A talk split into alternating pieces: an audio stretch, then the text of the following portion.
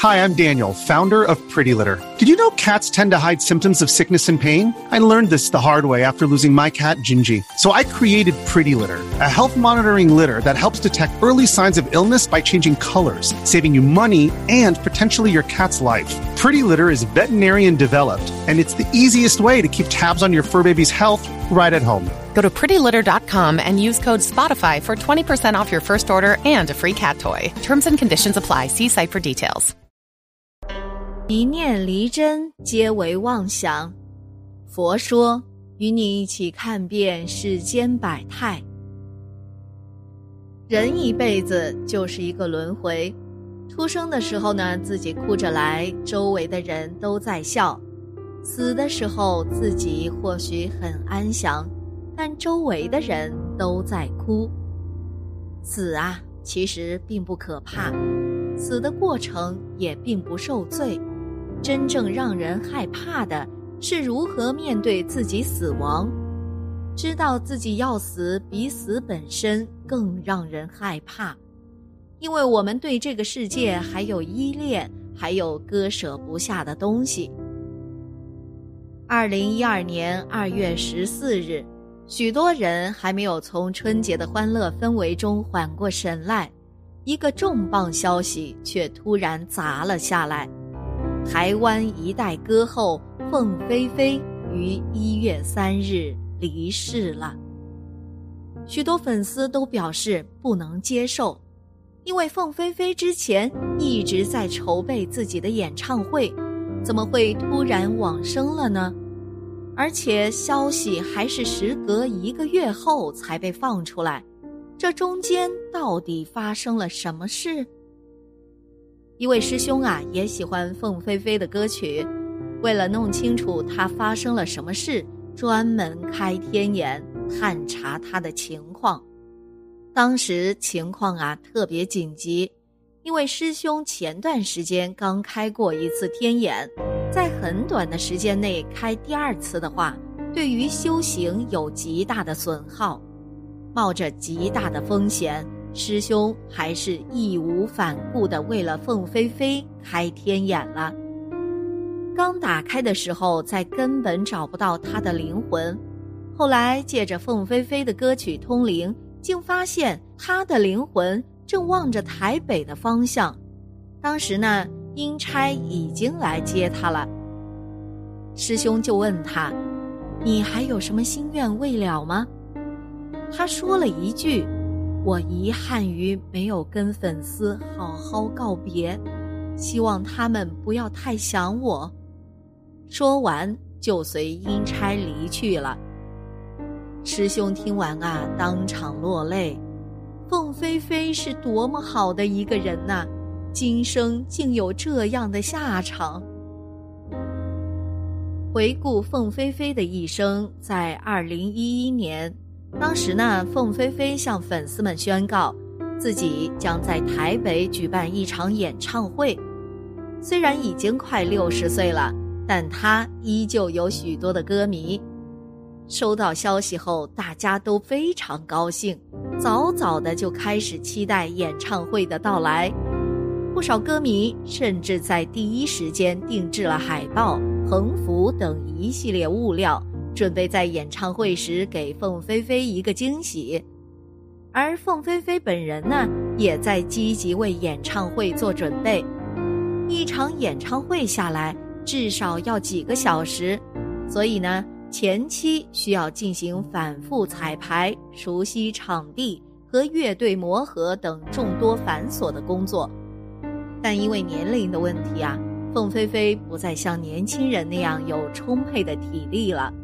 为了保证演唱会的顺利完成，也为了自己能够以最完美的状态和歌迷见面，他比原先更加严格的进行体能训练。无论每天的工作有多忙，他都会抽出固定的时间去跑步、健身、练声。当一切准备工作如火如荼进行的时候。一个突如其来的噩耗却打破了所有计划。二零一一年五月，凤飞飞跟往常一样开始了自己的体能训练。可他呢，却突然觉得嗓子非常不舒服，轻咳了几声后，还是没有任何缓解。凤飞飞想着，或许是刚刚运动的太猛了，也有可能最近太累了，于是就坐下来休息。为了缓解嗓子的不适，他喝了一大杯水。毕竟啊，演唱会在即，时间非常紧迫。这个时候如果有什么差池，会直接影响到演唱会的效果。但越怕什么呀，就越来什么。从发觉嗓子有异样后，仅仅过了几个小时，凤飞飞便发现自己发不出声音了。马上就要开演唱会，自己却突然失声了，凤飞飞顿时吓坏了，于是连忙赶到医院，做了非常全面、细致的检查。检查结果让他呆立当场啊！或许是以往做过的一些错事，如今业障现前，他竟然得了癌症，而且癌细胞已经扩散。直接影响了声带，情况非常严重，病情已经不允许凤飞飞继续工作了。不得已之下，他只能取消演唱会。为了不让歌迷担心，凤飞飞隐瞒了自己患癌的消息，还亲自录制了一条音频向粉丝道歉，并解释是因为声带出现问题了。虽然非常遗憾。但粉丝们还是表示理解，并期盼着他的身体能够尽快好起来。在这之后，凤飞飞就没有了消息。再次听到他的资讯时，没想到却是离世的消息。歌迷们非常惊讶且伤心。随后，凤飞飞的律师现身，向大家解释了其中的原因。原来凤飞飞入院接受治疗后，病情没有得到缓解，甚至在年底的时候情况急转直下。凤飞飞知道自己的时间不多了，于是趁着清醒的时候向律师交代了自己的身后事，其中特意交代了要延迟一个月公布死讯。因为啊，当时已经年底了，距离元旦仅几日的时间，离农历春节呢也不过两三周的时间。他担心歌迷知道自己去世后会影响过节的心情，所以才有了这样的安排。凤飞飞很爱自己的歌迷呀，生命即将终结时还在替歌迷考虑，而他生命中的最后一句话。也是留给粉丝的。凤飞飞临终前表示：“我这一生过得快乐，活得精彩，感谢陪着我一起走过这段精彩岁月的彩虹姊妹兄弟们。没来得及唱的歌，下辈子再唱给你们听。”得知真相后，歌迷们非常感动。虽然不能在第一时间送自己的偶像最后一程，但事后他们戴着各式各样的帽子，纷纷前往祭奠他们心中的帽子歌后。说到帽子歌后，是因为呀，凤飞飞成名后，每一次出现在观众面前都会戴一顶帽子。相比起大多数女明星对裙装的狂热。她似乎更喜欢裤子搭配各种帽子的穿衣风格，这样干练帅气的打扮也成了他的特色之一。他对帽子的喜爱已经到了痴迷的地步，不管是到外地工作还是外出旅游度假，只要出门，他都要直奔有帽子的商店，仿佛出门一趟不买上几顶新帽子。人生啊就不够完美。有一次，他在一家帽子店一次性购买了几十顶帽子，店员当时就乐开了花。由于每次现身总是帽子不离身，每场表演更是帽子不重样，所以人们给凤飞飞取了“帽子歌后”的称呼。上世纪台湾歌坛人才辈出，有歌后之称的就出现了好几位，邓丽君和凤飞飞就榜上有名，所以呢，大家常常把他们拿来比较。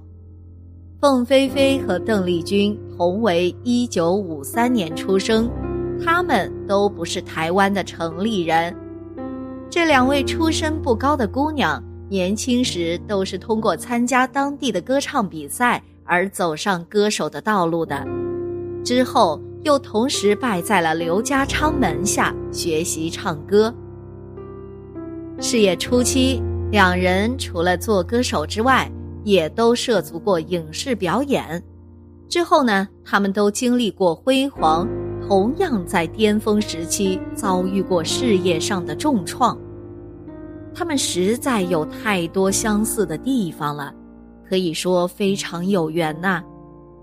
或许在内地、香港和日本，邓丽君的名声远远超过凤飞飞，但是在台湾，凤飞飞的影响力曾一度大过邓丽君。很多业内人都说，凤飞飞。跨越了台湾的三个时期，她见证了台湾乐坛的成长、发展和变迁。就像人们称呼梅艳芳为香港的女儿，认为张国荣是香港的标志一样，凤飞飞似乎代表了台湾音乐的一种精神。凤飞飞离世，歌迷虽然痛心惋惜，但想到她在另一个世界。可以和深爱的丈夫团聚，也是非常欣慰的。世事沧桑，内心安然无恙。人生啊，说到底，活着就是活在一种感觉当中。佛是这么说的：“如露亦如电，应作如是观。”好了，今天的节目呢，就到这里了。希望此次相遇能给大家带来收获。如果你也喜欢本期内容，希望大家能给我点个赞，或者留言、分享、订阅。感谢您的观看，咱们下期节目不见不散。